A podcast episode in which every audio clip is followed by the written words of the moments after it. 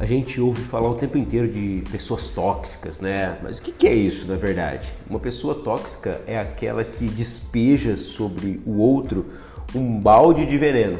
Só que ela, ela acha que ao despejar um balde de veneno sobre outra pessoa, ela não vai ser contaminada.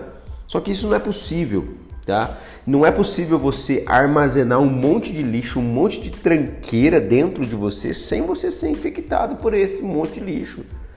Antes de despejarmos coisas sobre os outros, a gente deve entender que cultivamos isso em nós mesmos.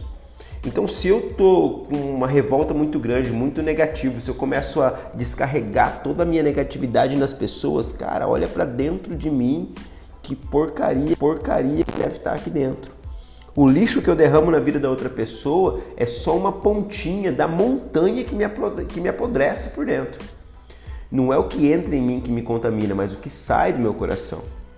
Então que Deus nos permita cultivar flores e derramar perfume sobre o outro.